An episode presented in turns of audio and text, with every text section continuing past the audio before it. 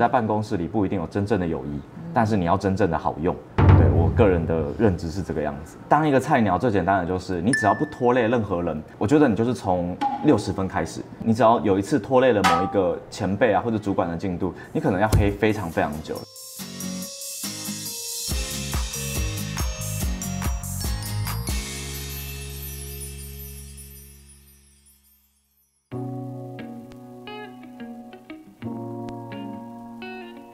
有一些学弟妹哦，就是他们就是来问你就白问，你知道就是问完，然后就去做，然后做完了之后跟你讲的一点都不一样。接着还会遇到一件事情，就是万一他做错，主管问他说你怎么会这样做？他就会说哦那个忘形哥教的，哇你还背黑锅，你知道吗？所以我后来就发现，就是一开始如果你做错，你就直接说哎我不知道，我就是自己摸索啊，我也不知道这边做错了，哎主管拍谁？那你可以教我吗？那主管一定会说哎其实你可以做到这样，因为你就问过了嘛，其实已经不错了，他就跟你说哦这个只要改什么改什么，你就谢谢主管。不管前辈跟你讲是对是错，你就吞啊，那没有差别，因为你你就菜菜就是有本钱犯错，那我就多犯一点错，OK 的。我相信每一个人都还是希望可以当别人的老师，所以当他发现他教你，然后你也可以帮他分担工作的时候，他一定会帮你。在办公室里不一定有真正的友谊，但是你要真正的好用。对，我个人的认知是这个样子。我觉得职场菜鸟通常会惹毛老鸟最多的不是那种我不尊敬你，而是。有些人会觉得我懂得很多，乐于学习，但是比较笨的人呢，我真的可以忍受，就是你可以问我几百遍。但是那种不学，然后就觉得自己很懂，最后出包拖累大家的人，谁都受不了。所以，其实我觉得换个方式就是。其实当一个菜鸟最简单的就是你只要不拖累任何人，其实我觉得你就是从六十分开始。但如果你一拖累，你可能就直接从负的开始。你只要有一次拖累了某一个前辈啊或者主管的进度，你可能要黑非常非常久。所以当然可能学历比我好，或者是他觉得他能力很不错，然后来了之后就跟你抢事情做嘛，就说哦这个 OK 我来，然后做完了之后你发现你帮他擦屁股的时间远大于你自己做的时间，这种真的超生气。可是主管又说你就是要会带人呐、啊，哇这。你知道，身为一个前辈的，真的是想掐死他。如果可以放下那种我好像什么都会的心态，默默的看，默默的学，然后某一天你真的想做这件事情，请记得跟你的前辈啊、主管好好讨论，说哦，我想做一件事，这样、这样、这样做好不好？诶，他觉得 OK，你慢慢做给他看，可能是不错的。所以我觉得骄傲是最最最麻烦的一件事情。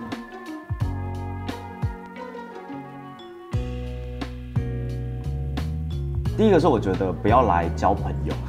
你不要觉得你跟对方真的可以很平等，就算主管告诉你说哦，没关系啊，我们就跟朋友一样聊天，不要被他骗，就是绝对不要。然后那那那个概念是这样，就是我通常还是会保持着低一点点的心态。然后比如说可能呃，假设前辈说什么，啊，当然你也不用叫人家前辈啊，我就会呃。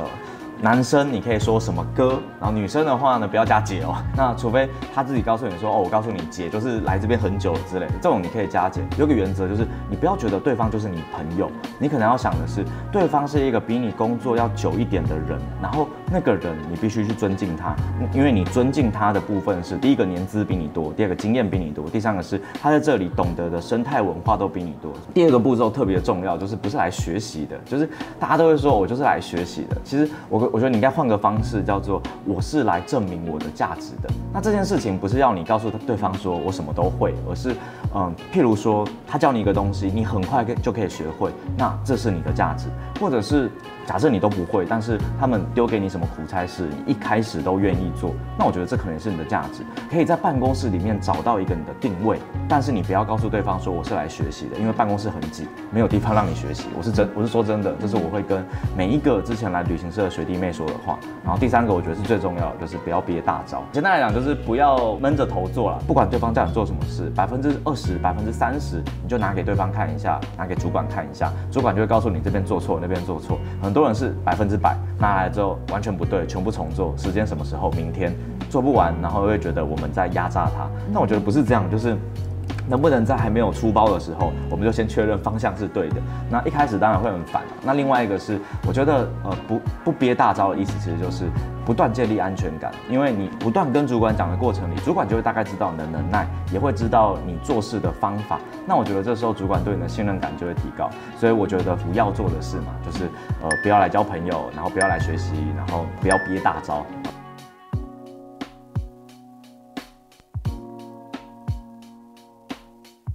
我蛮常去找别人问问题的，就是因为这样子我就有一些连接。那另外一个方式是，你总会跟别人一起共事。那我觉得共事的时候，我都会想办法。应该说崇拜对方，哎，你真的很很厉害，哎，这个为什么可以这样？其实，在这个过程里面，呃，他会感觉得到你是真心认可他某一个比你厉害的地方。我我再举个例子，包含跨部门，我可能要送一些东西去给会计，那大家去给会计的时候，会计就说啊，你这个没弄啊，那个没弄这样子，然后大家就很堵拦嘛。我觉得在职场里，大家已经习惯有点冷漠，那种冷漠就是他会跟你说，你这为什么弄错了？他就说哦，对不起，我回去重改。但是我现我都会说，哎，真是不好意思，我我之前本来是怎么怎么想，哦，我没有想过原来这样是错的，哎，谢谢。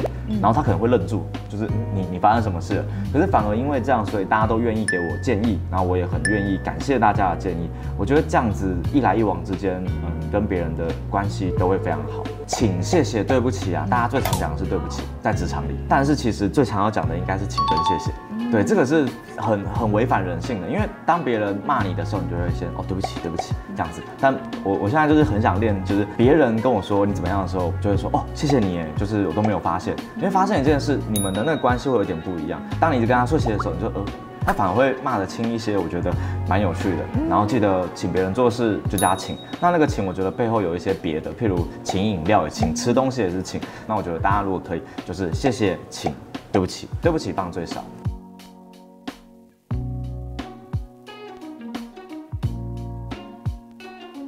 因为大家想的都是他很难沟通，嗯，所以是他的错。但我觉得你可以，我们都做换位思考。那换位思考，他是不是也觉得你很难沟通，所以是你的错？那我觉得这永远都没有结果的。所以我会去思考，如果这件事情真的只能照他的方式做，那能不能做？我我这是我的想法，就是。站在它的架构上去修改一些东西，让最后的成果变得跟我们想的一样。然后说，哎，原来可以这样子做。那如果这个做法我们再加上一点这样子，会不会好一点啊？然后他就会说，哦，那个，因为我以前是怎样，这个我没有做过。哎，我发现反而对方会变得可以沟通。那这是一个想法。就那当然也会遇到不行的状况嘛。那遇到不行的状况，我的建议是不一定要跟他沟通，你应该要跟他上面的人沟通，去找主管嘛。那主管就跟你说啊，这我也没办法。那你就知道了，你以后不用沟通。因为主管也没办法嘛，你就更没办法。主管也拿他没辙，所以主管也要听他的嘛。那好，我们就听他的嘛，就是没有什么差别啊。我后来学沟通学到一件事情，就是我们很常觉得我在说话时候就证明两件事：我是好的，跟我是对的。所以当对方跟你不一样的时候，你就会觉得，如果你是好的，你也是对的。那我不是错的喽，我怎么可能错呢？所以一定是你错。所以我就想，能不能他是对的，你也是对的？我就会跟他说，嗯，我觉得你讲的很对，我讲的也很对。但是现在工作不能做，那我愿意配合，可不可以？我们把这东西弄完，那我们大家领钱下班。那你就会发现，我们就在一个共同目标上领钱下班，他就 OK，反而他会愿意跟你。把这件事情搞定，所以我觉得很多时候不能沟通的人，是因为我们下了一个标签，叫他很难沟通。但如果你想你的敌人不是他，你的敌人是那个任务，就是你们要一起战斗的对象其实是他的时候，其实我觉得你在工作上会减少非常多的消耗。